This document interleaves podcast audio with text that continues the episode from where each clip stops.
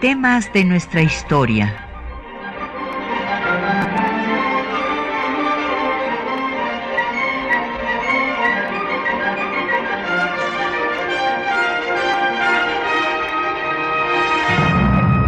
Un espacio que difunde el conocimiento del pasado para comprender nuestro presente.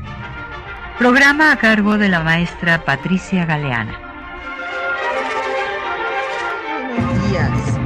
Pues eh, el próximo 14 de mayo va a ser el 40 aniversario del presidente Miguel Alemán, en cuyo gobierno se otorgó finalmente la ciudadanía restringida a las mujeres, o sea, para votar y ser votadas a nivel municipal. Entonces el día de hoy vamos a dedicar nuestro programa a hacer una revisión de este proceso. Pues vamos a ver, como ustedes eh, pues recordarán, porque en algún momento hemos tratado este, estos temas, pero este, el tema de las demandas de las mujeres por sus derechos están presentes desde el triunfo de la República sobre el primer imperio, o sea, desde 1824, hay una carta eh, que está en el Archivo General de la Nación de eh, una veintena de mujeres eh, de Zacatecas que le piden al Congreso participar en la toma de decisiones, que, o sea, en saber cuál es el rumbo que va a seguir el país.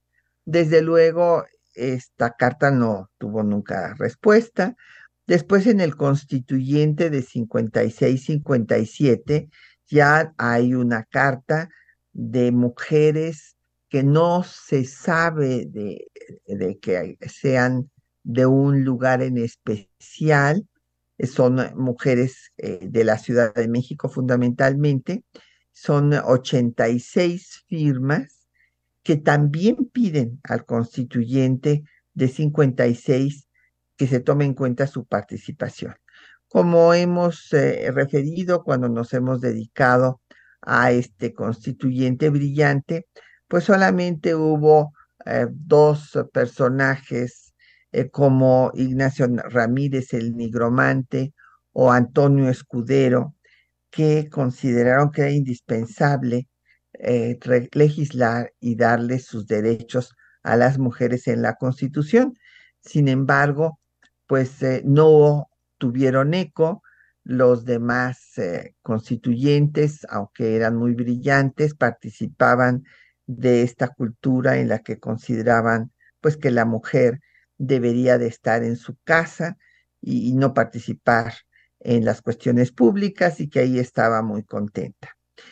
Después, cuando viene eh, pues ya el proceso revolucionario, en donde participan las mujeres activamente, como habían participado desde la independencia, desde la guerra insurgente, pero como hemos dicho, de la guerra insurgente se refiere solamente en las eh, crónicas de la época a las mujeres de élite y se olvida y ha sido muy difícil rescatar sus nombres, sus vidas de las eh, tantas mujeres que apoyaron a la insurgencia.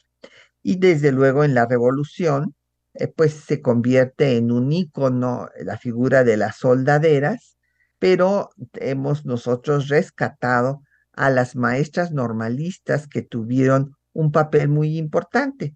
Y esto es lo que referimos cuando hablamos del primer Congreso Feminista que eh, va a auspiciar el general eh, sinaloense gobernador de Yucatán, eh, Salvador Alvarado, en donde pues él trata de que las mujeres participen en la vida pública porque considera que para que se haga la reforma estructural que requiere el movimiento revolucionario, es muy importante su participación.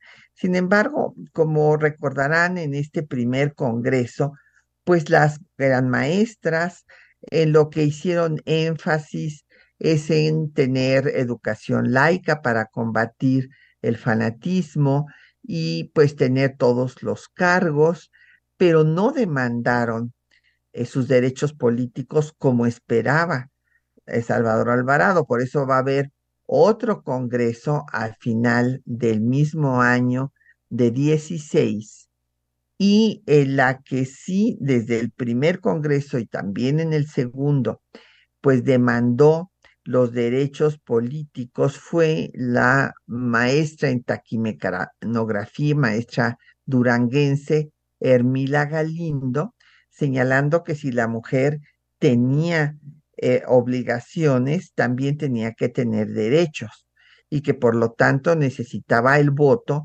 para defender sus intereses. Y presentó ante el Congreso Constituyente en Querétaro esa iniciativa para tener el voto a nivel municipal. El único diputado que apoyó esta posición fue Salvador González Torres, general michoacano representante de Oaxaca, que eh, hizo este célebre discurso señalando que era absolutamente falso eso que ah, como las mujeres tenían un cráneo más pequeño, eran menos inteligentes. Y pues eh, el, discurso es brillantísimo, dice que en ese caso los asnos serían más inteligentes que los hombres porque tienen una cabeza más grande y bueno, pues una ballena sería un pozo de sabiduría. Sin embargo, Salvador González Torres no estuvo cuando en la votación se negó la ciudadanía a las mujeres y llegó la iniciativa de Inés Malváez, una maderista muy distinguida que fue antireeleccionista, escribiéndoles a los eh, diputados que no le fueran a dar el voto a la mujer porque estaba controlada por la iglesia y se perdería la revolución. En el eh, dictamen del Congreso, eh, que niega eh, los derechos políticos a las mujeres en, la Constitución de 17, se dice que el que haya mujeres excepcionales eh, que puedan participar en la vida pública no justifica hacer la reforma ya que no están organizadas como clase, no han salido del hogar, eh, pues eh, votarían por quien les dijera su marido, que esto también argumentaron algunos diputados, que los hombres casados iban a tener dos votos y que esto era inequitativo para los solteros. Imagínense por qué la mujer no tenía pues conocimiento de la vida política, que además se iba a romper la unidad de la familia y que ni siquiera las mujeres realmente querían participar en, la vida política. Entonces, por 166 votos a favor y dos abstenciones, las dos abstenciones fueron del líder eh, de la eh, huelga minera de Cananea, Esteban Vaca Calderón, y de Hilario Medina, líder también de los trabajadores, pues se decidió que no estaban preparadas ni organizadas y por lo tanto no se les dio eh, la ciudadanía a nivel municipal. Vamos a hacer una pausa para escuchar un poco de música de aquella época y vamos a escuchar eh, La mulata de Córdoba de eh, Juan Pablo Moncayo. Esta obra pues refiere la leyenda de eh, una mujer, Soledad, que es encerrada pues por la Inquisición, acusada de pues hacer brujería. Ya saben que nunca hubo brujos, sino nada más brujas, a las que quemaba la Inquisición eran mujeres, como brujas. Y a Soledad se le acusa de ser adoradora del diablo y la condena a morir quemada. Antes de que esto suceda, en el calabozo, pues eh, según la leyenda, Soledad pinta un barco en su, en el muro de la eh, celda, y este barco se vuelve incandescente y ella lo aborda y desaparece en el mar. Esta es la leyenda que vamos a escuchar eh, pues en esta obra de Moncayo, La mulata de Córdoba.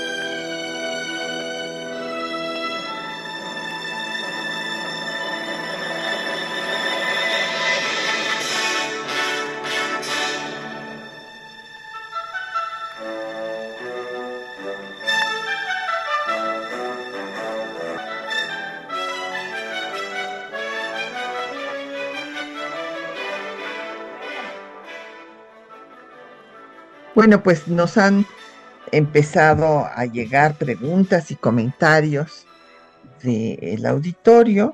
Ricardo Zúñiga le parece interesante el tema y recuerda lo que, pues en efecto, vamos, íbamos a referir al cierre del programa, pero lo adelantamos, que se da la ciudadanía plena a las mujeres hasta el gobierno de Adolfo Ruiz Cortines en 1953, después de la Convención de Naciones Unidas de 52, eh, en donde se señaló pues que deberían eh, ser ciudadanas las mujeres en todos los países del mundo, ya que no podía haber una democracia donde más de la mitad de su población no eran reconocidas siquiera como, eh, pues, eh, no sé si reconocía sus derechos políticos. Eh, también nos pregunta don Jorge Morán que si creemos que esté el país preparado para que haya una presidenta. Pues yo creo que sí, don Jorge, aun cuando evidentemente el grado de violencia contra la mujer, el que tengamos el índice más alto de feminicidios después de Brasil, pues es un tema muy alarmante. Eh, don Héctor Cárdenas eh, nos dice que hay eh, también una actitud de agresividad de las feministas hacia los hombres.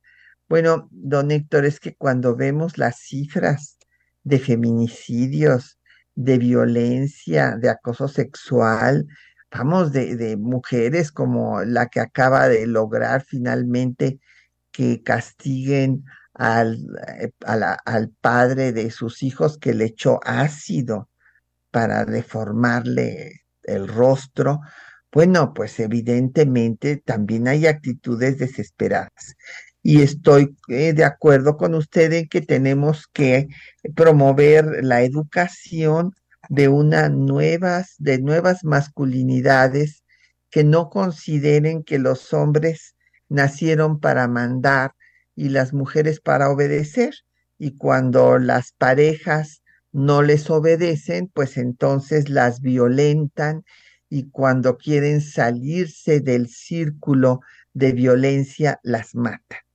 Entonces, pues sí, tenemos mucho que hacer, tiene que hacer mucho el gobierno con políticas públicas y también nosotros como sociedad para pues eh, superar esta situación verdaderamente crítica.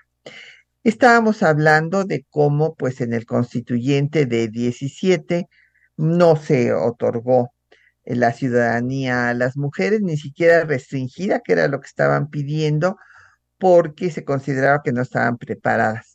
Esto era absurdo porque un hombre, eh, aunque fuera analfabeta, sí podía votar por el solo hecho de ser hombre.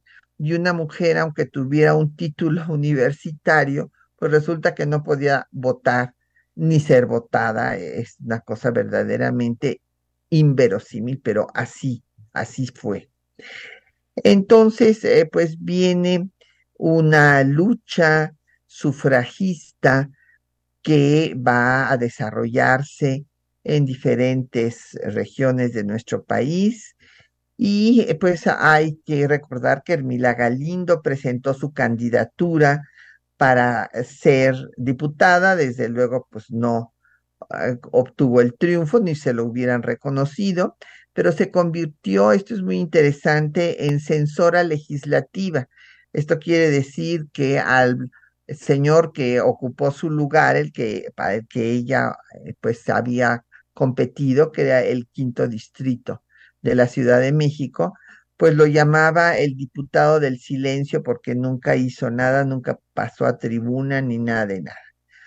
Por otra parte, hombres eh, pues con ideas avanzadas como Felipe Carrillo Puerto eh, consideró que si no se prohibía la ciudadanía a las mujeres en la Constitución estaba permitida. Por lo tanto, él eh, lo permitió en el estado de Yucatán y hubo la primera regidora y tres diputadas. Pero pues cuando lo matan, pues eh, ellas ya no ocupan sus cargos, inclusive su hermana Elvia Carrillo Puerto tiene que salir de Yucatán.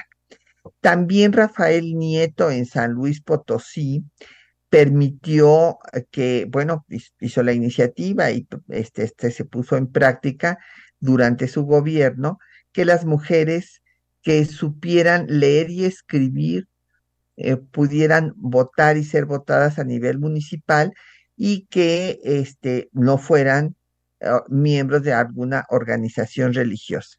Sin embargo, al cambio de gobierno, cuando dejó de ser gobernador Rafael Nieto, echaron abajo esta iniciativa. En 1923 se llevó a cabo el primer Congreso Nacional Feminista en la Ciudad de México y eh, pues va a seguir avanzando el movimiento sufragista en Chiapas, pues en 1925 se otorga la ciudadanía a nivel municipal a los 18 años y después viene la guerra cristera de 26 a 29 y ahí pues las mujeres van a tener una participación muy importante y esto va a confirmar la idea de que la mayoría de las mujeres estaban vinculadas a la iglesia y eran controladas por el clero. En 1935 se funda el Frente Único Pro Derechos de la Mujer. Eh, esta es una eh, organización muy importante. Yo les invito a que vayan al Museo de la Mujer en Bolivia 17 porque tenemos una sala dedicada nada más al frente que fue eh, presidido por la maestra comunista Cuca García y se logró reunir 800 organizaciones en el frente de todos los grupos políticos. Había las que eran del PNR, el partido hegemónico, el partido oficial, Partido Nacional de la Revolución, fundado por Calles, había las que eran del Partido Comunista, había las que eran de ligas católicas, todas demandando el voto. En 1936 se da el voto a nivel local en Puebla y en 37 cuando Cárdenas pues da eh, su campaña política, declara que va a poner en el plano de igualdad política al hombre y a la mujer. Pues con estas declaraciones, Cuca García lanza su candidatura en Uruapan, Soledad Orozco en León, pero no se las acepta. Entonces, eh, Cuca García pues lanza la candidatura independiente, eh, que tampoco es aceptada, y entonces hace una huelga de hambre frente a los pinos.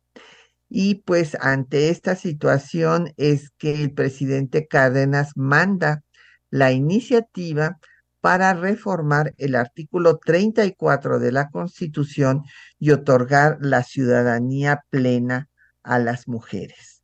Se da el cambio del PNR, Partido Nacional em, de la Revolución de Calles, al Partido de la Revolución Mexicana este, de, Cárdenas, en el que se van a organizar en sectores, el popular, el campesino, el obrero y el militar.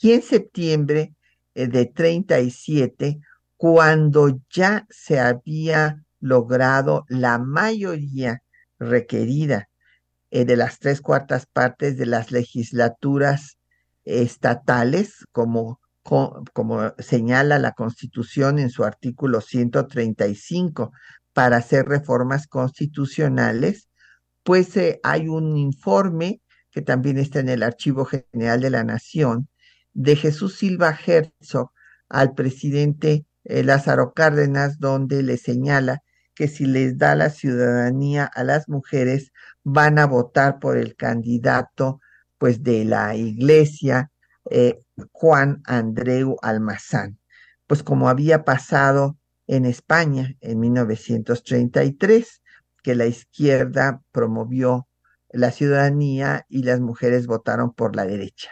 Y por esta razón queda congelada la iniciativa y no se publica, nunca se hace el cómputo y con este pretexto no se publica en el diario oficial.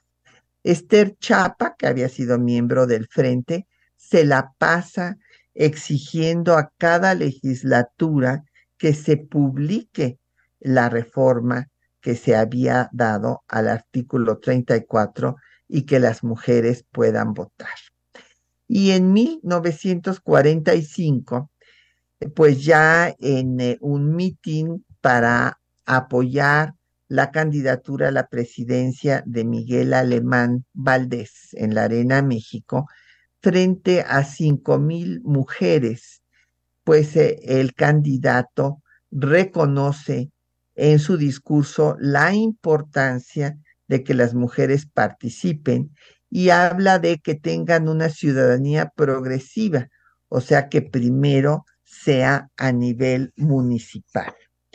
Vamos a hacer una pausa para escuchar pues eh, lo que dijo el candidato a la presidencia, Miguel Alemán, en ese discurso en donde habla del programa de la modernización y la industrialización del país, eh, las exigencias de Esther Chapa para que se publique la reforma al artículo 34 y un aspecto muy importante que es la organización de mesas redondas que se van a organizar por primera vez en la historia de México en la campaña alemanista para discutir los problemas nacionales por personas expertas en cada tema.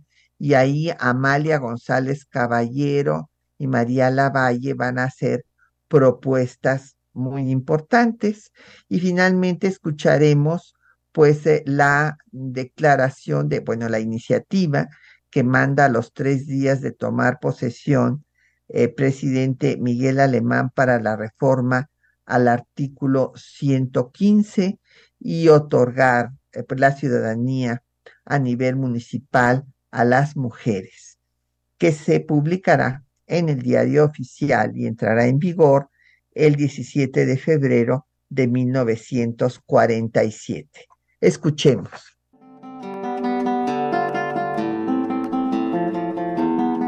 En plena campaña presidencial de Miguel Alemán en julio de 1945, en un mitin en la Arena México para apoyar su candidatura, se reunieron 5.000 mujeres.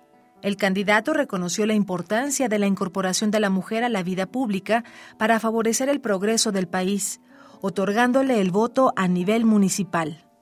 Estamos en un momento histórico universal en el que se crean nuevas condiciones para la mujer en México como en el resto del mundo.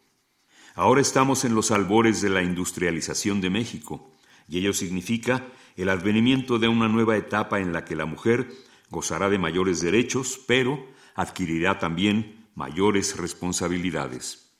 Pensamos que para puestos de elección popular en el municipio libre, base de nuestra organización política, la mujer tiene un sitio que la está esperando. Para ese fin, promoveremos la reforma constitucional adecuada. En 1946, Esther Chapa, antigua integrante del Frente Único Pro Derechos de la Mujer y presidenta del Bloque Nacional de Mujeres Revolucionarias, reclamó la publicación de la reforma al artículo 34 constitucional aprobada en 1938, que otorgaba la ciudadanía plena a las mujeres. La Comisión Técnica Femenil de la campaña alemanista, a la que pertenecían Amalia González Caballero y María Lavalle Urbina, entre otras, organizó unas mesas redondas para analizar la situación de la mujer en las que demandaron su ciudadanía. Si las mujeres participan en la vida democrática y son aptas para asumir toda clase de obligaciones, es contradictoria la política del Estado mexicano de no darle sus derechos políticos. En la mayoría de las naciones civilizadas, la mujer tiene derechos políticos. México ha postulado la concesión de esos derechos en el campo internacional. Debe ahora llevarlo a la práctica porque, si se aísla a la mujer de la vida cívica, se va contra el primordial ideal democrático. Actualmente, solo falta que se promulgue la modificación al artículo 34 para que se realice la concesión de derechos políticos en favor de la mujer mexicana, según lo aprobado por la mayoría de los estados de la República. El 4 de diciembre de 1946, tres días después de su toma de posesión como presidente, Miguel Alemán envió al Congreso la iniciativa para modificar la fracción 1 del artículo 115 para otorgar a la mujer la ciudadanía restringida. Considerando que como la materia municipal se encuentra sometida a la competencia de los estados, procede incluir en la Constitución Federal, mediante la reforma o adición correspondiente, el precepto que establezca el acceso de la mujer mexicana a la vida política activa en el municipio, lo que permitirá ver inicialmente un resultado, para que después se atribuya a la mujer una más amplia y general capacidad electoral, tanto en la esfera política de los estados como en la federal. La iniciativa presidencial fue aprobada el 31 de diciembre de 1946 y publicada en el Diario Oficial de la Federación el 17 de febrero de 1947. En las elecciones municipales participarán las mujeres en igualdad de condición que los varones, con el derecho de votar y ser votadas.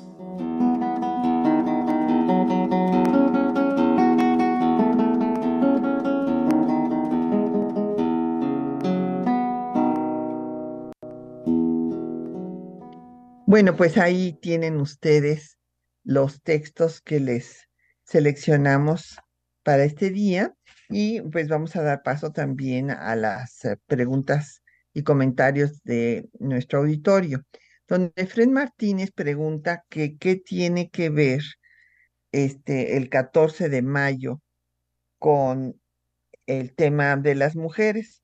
Pues tiene que ver, don Efren, que finalmente en el gobierno de Miguel Alemán se va a dar la reforma constitucional para que las mujeres puedan votar y ser votadas a nivel municipal, que había sido lo que se había pedido desde eh, los congresos feministas de 1916, lo que se había pedido también al constituyente de 17 y que se había dado, como dije, en algunos estados, como es el caso de Yucatán con Carrillo Puerto, en San Luis Potosí, eh, con Rafael Nieto, después en Chiapas y ya en 1936 en Puebla, pero no se había dado a nivel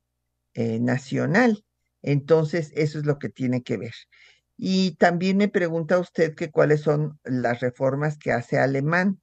Bueno, fíjese que es interesante porque por primera vez, pues se van a nombrar, bueno, van a ser elegidas, y unas electas y otras eh, designadas, varias mujeres para diferentes cargos. Eh, por ejemplo, las que son designadas, va a ser designadas para delegadas en el departamento del Distrito Federal, Aurora Fernández en Milpalta, otra delegada en Xochimilco, y eh, va a designar a la primera magistrada del Tribunal de Justicia del Distrito Federal, que fue nada menos que doña María Lavalle Urbina. Y aquí le voy a compartir, les voy a compartir a, todas y a todos una anécdota porque tuve el privilegio de conocerla y de gozar de su amistad. Y ella me refirió cómo vivió eh, su ingreso al a, la máxima magistratura del Tribunal Superior, que cuando tomó posesión no fueron ninguno de los magistrados más que los tres que la recibieron. No se reunió el pleno como debería de eh, reunirse para dar la bienvenida a la nueva integrante del tribunal y cuando ella preguntó que por qué no habían asistido, eh, le contestaron que porque habían dicho que no iban a sancionar con su presencia semejante desacato, que una mujer fuera magistrada del Tribunal Superior, para que ustedes se den cuenta de la resistencia tan grande. Y después me contaba doña María que tenía una, una voz muy, muy suave, muy amable, que no la dejaban, eh, que cuando llegaba a las reuniones con los magistrados, todos se ponían de pie, muy caballerosos, y le acercaban la silla y después no la dejaban hablar, hasta que ella les dijo, les voy a agradecer que no se pongan de pie, no necesito que me pongan la silla, lo puedo hacer yo sola. Y lo que ustedes tienen la obligación es de dejarme hablar y de escuchar mis puntos de vista. Y así me contó otras muchas, eh, pues, vicisitudes que tuvo que enfrentar del rechazo generalizado que había de los otros magistrados para que ella eh, se integrara al tribunal. También el presidente alemán eh, designó a, eh, la magistrada para el Tribunal Fiscal, Dolores Eduán, para que dirigiera el periódico El Nacional, que era el periódico oficial, a Elvira Vargas, y hubo electas varias presidentas municipales. Según Amalia González Caballero, hubo cinco, eh, de las cuales pues podemos recordar a María del Carmen Martín del Campo, presidenta municipal de Aguascalientes, a Virginia Soto, presidenta municipal de Dolores Hidalgo. Pero todavía hasta la fecha hay un gran rechazo a, a las mujeres, o sea, en la política hay violencia política hacia las mujeres eh, se les, eh, por ejemplo, se dicen que logran los cargos porque son amantes de fulano o de mengano, cosa que nunca han dicho, ¿verdad?, de, de los hombres. Y para pues muestra, basta ver las cifras actuales. De los 2.446 municipios, solo 522, o sea, el 21% son mujeres.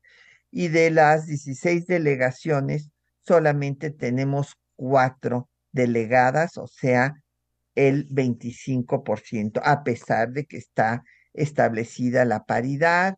Y bueno, luego se ponen estas paridades ficticias, ¿verdad? Eh, en donde pues se designa a la hija de un eh, personaje imputado al que no se le ha hecho ninguna investigación eh, como gobernadora de Guerrero.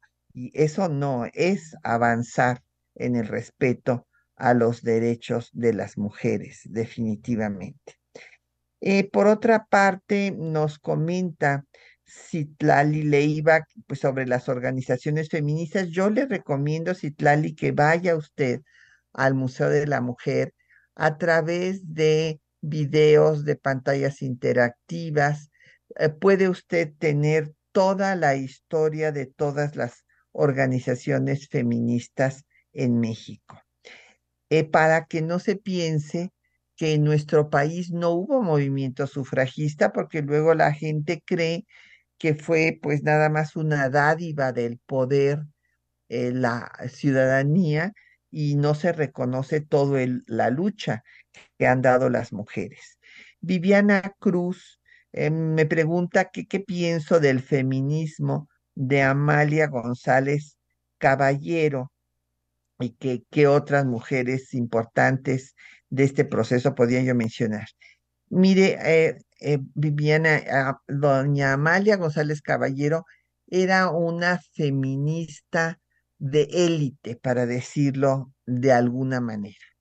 Ella, eh, pues, tuvo cargos de representación internacional y, pues, dio un discurso, imagínense, fue la la primera mujer que dio un discurso con el presidente Cárdenas el día de la independencia, donde lo equiparó con Hidalgo, porque ya estaba el proceso de aprobación de la reforma al artículo 34 en los estados. Entonces ya se creía que esto era un hecho, inclusive se disolvió este, el frente, porque unas se incorporaron al nuevo partido y demás, y pues después esto se congeló. Amalia González Caballero, pues eh, es un feminismo, pues como ella lo dice, eh, yo no estoy de acuerdo con esto, vamos, yo no soy feminista femenina, como se decía ella, soy feminista nada más. Y el eh, tema de doña Amalia González Caballero, de todas maneras, hay que reconocerle su lucha porque eh, pues ella demandó eh, pues la ciudadanía y pues justo para la campaña de Miguel Alemán organizó esto, lo estaba yo mencionando, que se organizaron mesas pues para solicitar eh, pues el voto y ella organizó estas mesas en donde pedía no solamente el voto, sino eh, pues sus iniciativas, eh, iniciativas muy importantes. Propuso que se creara un departamento autónomo de la mujer, que en cada secretaría hubiera una oficina para atender los problemas de las mujeres y que se creara un instituto de asuntos de la mujer dependiente del presidente y que hubiera como titular de las dos secretarías que consideraba que eran las que en las que la mujer podía realizar un mayor trabajo en salubridad y asistencia y en educación. Y bueno, pues todas estas propuestas ya sabemos que lamentablemente tardaron mucho en fructificar, pues por la gran oposición eh, cultural que ha habido, ¿verdad? Esta eh, cultura patriarcal, como decíamos, que ha sido apuntalada por creencias religiosas, eh, por las propias leyes, por ideas eh, pseudocientíficas, inclusive como esas de que el cerebro de la mujer es más pequeño y por lo tanto menos inteligente, de la que se burlaba el general González Torres desde el constituyente de 16-17. Pues vamos a hacer una pausa para escuchar otra eh, melodía de la época. Ahora vamos a escuchar Hermesinda de Eduardo Hernández Moncada. Eduardo Hernández Moncada eh, fue un compositor, pianista y director de la orquesta de Jalapa, Veracruz, de donde era oriundo eh, pues Miguel Alemán, era veracruzano, y pues él fue Hernández Moncada, un representante del movimiento nacionalista de eh, los años de la posrevolución.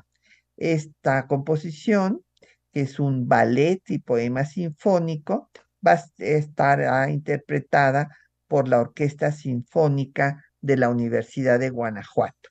Escuchemos.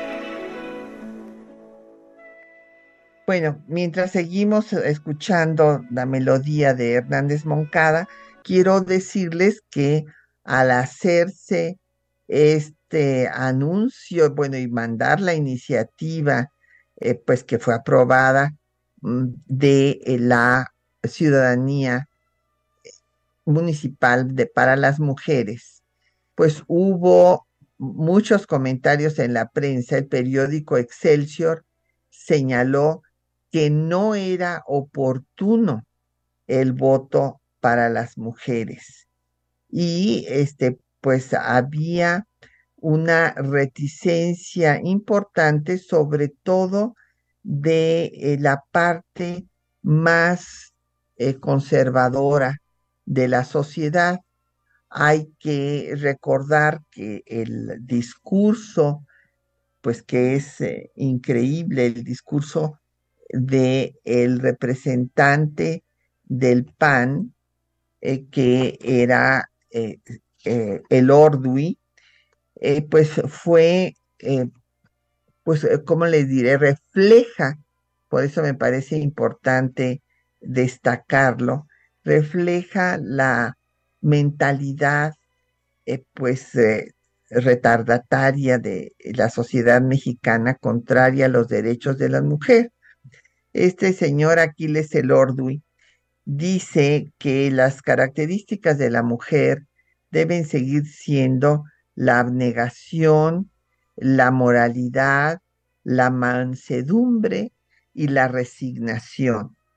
Y que eh, las, estas costumbres extranjeras de que tengan derechos políticos las aleja de su papel en la sociedad que debe de ser nada más el de ser madres, cosa que pues eh, las convierte nada más en reproductoras de especie y, no se les permite su desarrollo intelectual y profesional. Y eh, pues habla de que debe, la mujer debe estar en su casa, eh, pues cuidando a su esposo, a sus hijos, y que si ya están empezando a ganar dinero, así dice textualmente, entonces que nos dejan a los hombres, pues si nos van a quitar también los puestos políticos. Entonces nos tendremos que poner, termina su discurso, a bordar, a coser y a moler. ¿Cómo ven? Entonces, bueno, pues hubo 77 votos a favor y uno en contra. Y en, eh, bueno, pues eh, eh, después de estos cambios, ya les dije que pues aparecieron los primeros nombramientos de mujeres, los problemas que enfrentó doña María Lavalle, que fueron pues los mismos que enfrentaron las primeras cinco presidentas municipales. Y pues la ciudadanía plena se dará pues hasta 1953, ya durante el gobierno de Adolfo Ruiz Cortines, después de la Convención de Naciones Unidas. México fue de los últimos seis países que otorgó la ciudadanía eh, plena a sus mujeres. Después de México estuvo Colombia, eh, Honduras, Perú, Nicaragua y el último en la región latinoamericana fue Paraguay en 1961. Claro que hay que eh, decirles que eh, uno piensa siempre que en Europa pues van a la vanguardia. Sin embargo, pues se les dio la ciudadanía a las mujeres suizas hasta 1971. ¿Se dan cuenta? Es algo verdaderamente increíble. Aquí en nuestro país, pues la primera diputada federal fue Aurora Jiménez en 1954 y las mujeres votaron por vez primera, perdón, en 55 y se eligió a cuatro diputadas, Albertina Ezeta por el Estado de México, Margarita García Flores por Nuevo León, eh, eh, Guadalupe Ursúa por Jalisco y Marcelina Galindo por Chiapas. Y después la primera, eh, pues, ministra de la Suprema Corte de la Nación fue doña Cristina Salmorán de Tamayo en 1959. También tuve el privilegio de conocerla, eh, le hice inclusive una entrevista sobre estos temas y tanto ella como la primera gobernadora de la historia de México, de la que tuve mucha mayor cercanía, la maestra Griselda Álvarez, gobernadora de Colima, me aconsejaron que si quería yo destacar o hacer una vida política, que no me casara, que porque los hombres no podían resistir que sus esposas tuvieran un papel más importante que ellos. Es el caso de doña Cristina Salmorán, su esposo se fue porque no resistió este que ella fuera ministra eh, y él no, porque también tenía la, eh, la carrera de derecho. Y después, pues eh, lo mismo pasó, se fracturó el este, matrimonio de doña Griselda Álvarez. Y bueno, en el caso de doña María Lavalle, ella me dijo que pues que de plano mejor ni se casó porque eh, pues como estaba pues con eh, tanto trabajo cuando tuvo primero la magistratura en el Tribunal de Justicia del Distrito Federal, eh, después la senaduría, siendo una de las dos primeras senadoras, fue la primera mujer que fungió como presidenta del Senado, pues que decidió mejor no casarse porque siempre a la mujer se le exigía el doble de trabajo porque tenía que estar demostrando que realmente podía hacer ese trabajo. Y bueno, pues el proceso para llegar a la paridad en que nos encontramos hoy ha sido larga.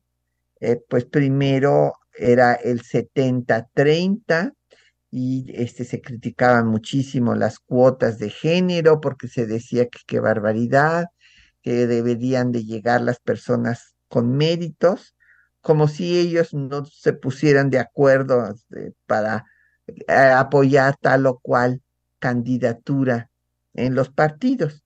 Eh, lo que pasaba es que en efecto no querían que las mujeres ocuparan cargos públicos. Sin embargo, hubo también hombres eh, que eran partidarios de las mujeres y feministas que señalaban que la mujer eh, moralizaría la vida política. Hubo, eh, bueno, desde luego que esto también es un mito, las mujeres y los hombres todos pueden ser tan buenos o malos representantes, ¿verdad? No, no puede generalizarse semejante afirmación. Después del 70-30 se pasó al 60-40 y finalmente al 50-50 y como ya dijimos, pues se han hecho todo tipo de trampas, desde las Juanitas hasta la gobernadora de Guerrero. Y eh, pues en, en la legislatura actual sí hay paridad en la Cámara de Diputados y de Senadores, eh, pero, por ejemplo, en las secretarías de Estado, pues ha habido cambios y se habrán dado cuenta que los cambios se han dado de mujeres, las secretarias. Eh, y pues actualmente de las 20 secretarías, nueve están encabezadas por una mujer y en el Poder Judicial, pues solamente el 36% son mujeres. Y pues de los estados, pues tenemos eh, de 32 entidades federativas, solo nueve, y ya mencioné pues la situación en el nivel municipal. Pues ya nos tenemos que despedir, ya ese nos acabó el tiempo. Agradecemos a los compañeros que hacen posible el programa. En la lectura de los textos estuvo María Sandoval y Juan Stack, eh, y la producción de la cápsula estuvo bajo la responsabilidad de Isela Villela. En el control de audio estuvo Crescencio Suárez Blancas. En la producción del programa Quetzalín Becerril. En los teléfonos Jocelyn Hernández y Patricia Galeana se despide de ustedes hasta dentro de ocho días.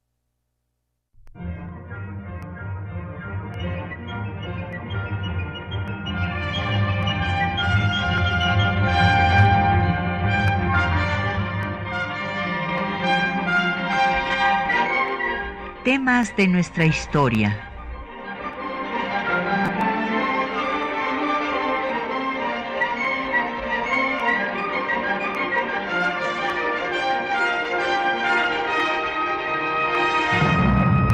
Un espacio que difunde el conocimiento del pasado para comprender nuestro presente. Programa a cargo de la maestra Patricia Galeana.